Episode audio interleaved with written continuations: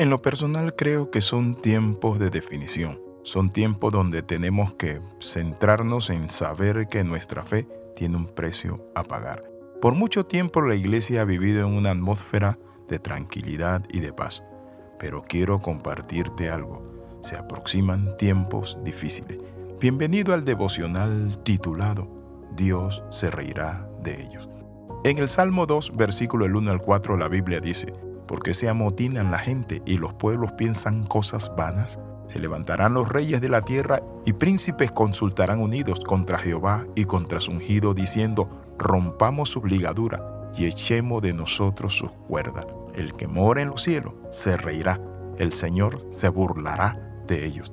Esta es una palabra profética que está en el Salmo 2, de los tiempos que vendrían, las persecuciones hacia la iglesia, la gente que va a buscar callar la voz profética de la iglesia. Hoy quiero hablarle de la importancia de que nosotros, como hijos de Dios, velemos en oración, cuidemos cada día nuestra fe, demos paso firme, determinado en quién creemos. Hoy en día el mundo quiere vendernos algo y saben qué quieren vendernos, la Agenda 2030.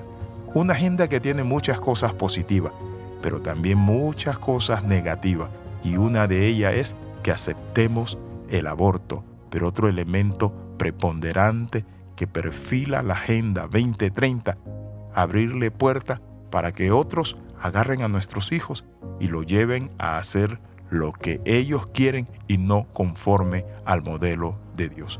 Ya nuestro Señor Jesucristo lo dijo, llegará el momento en que cualquiera que los mate pensará que rinde un servicio a Dios y esto lo harán porque no conocen al Padre ni a mí. Pero les he dicho estas cosas para que cuando llegue ese momento se recuerden de que yo se los había dicho. Juan capítulo 16, versículo del 2 al 4. Encontramos que desde los días de los fariseos, el imperio romano pasando por la mayoría de religiones e imperios, todos sin excepción, han perseguido y matado a los cristianos por causa de su fe. Hay imborrables memorias que quedaron en las páginas de la historia, las abominaciones, los crueles asesinatos cometidos por el Tribunal de la Inquisición, un movimiento que se decía ser cristiano, pero que con saña persiguió a muerte a quienes pusieron las sagradas escrituras como su única norma de fe, de conducta y de vida. Actualmente, a la par de la persecución de los cristianos por parte de las religiones, grupos fundamentalistas, guerrilleros, por gobiernos autoritarios, ahora se viene levantando una nueva embestida mundial y es con los gobiernos progresistas y las Naciones Unidas. Esta última ha declarado que la Biblia tiene un mensaje de odio contra las minorías porque predicamos por el derecho a la vida y en contra de aquel que se imponga o quiere imponer una ideología de género por parte de grupos liderados por hombres perversos. La Biblia nos enseña que Dios nos hizo y la palabra dice, varón y hembra los creó en Canadá a un joven porque se paró en la escuela y alzó su voz y dijo solo hay dos géneros, varón y hembra. ¿Saben qué? Le dieron cárcel. Socialmente, mi amigo, estos grupos son invisibles. En la economía están mandando en la política y ¿saben qué? Hasta en la religión. Pero también son poderosos porque están en todas las áreas de entretenimiento, la televisión, la radio, los noticieros.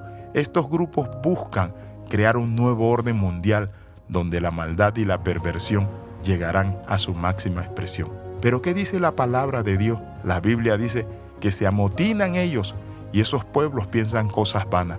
Se levantarán los reyes de la tierra y príncipes consultarán unidos contra Jehová y contra su ungido.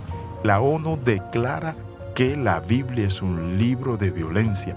Qué tontera, qué estupidez, qué falta de respeto a la eterna palabra Dios. Por eso nosotros es importante que entendamos esto, que la Biblia dice que Dios mora en los cielos y desde los cielos se reirá de ellos.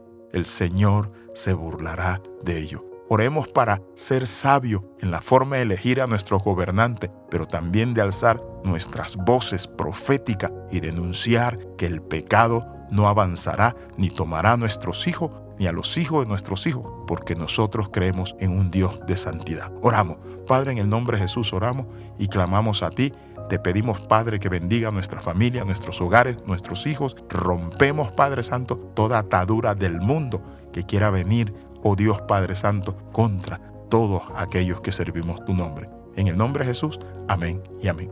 Escriba al más 502 4245 60 89. Les saluda el capellán internacional Alexis Ramos. Nos vemos en la próxima.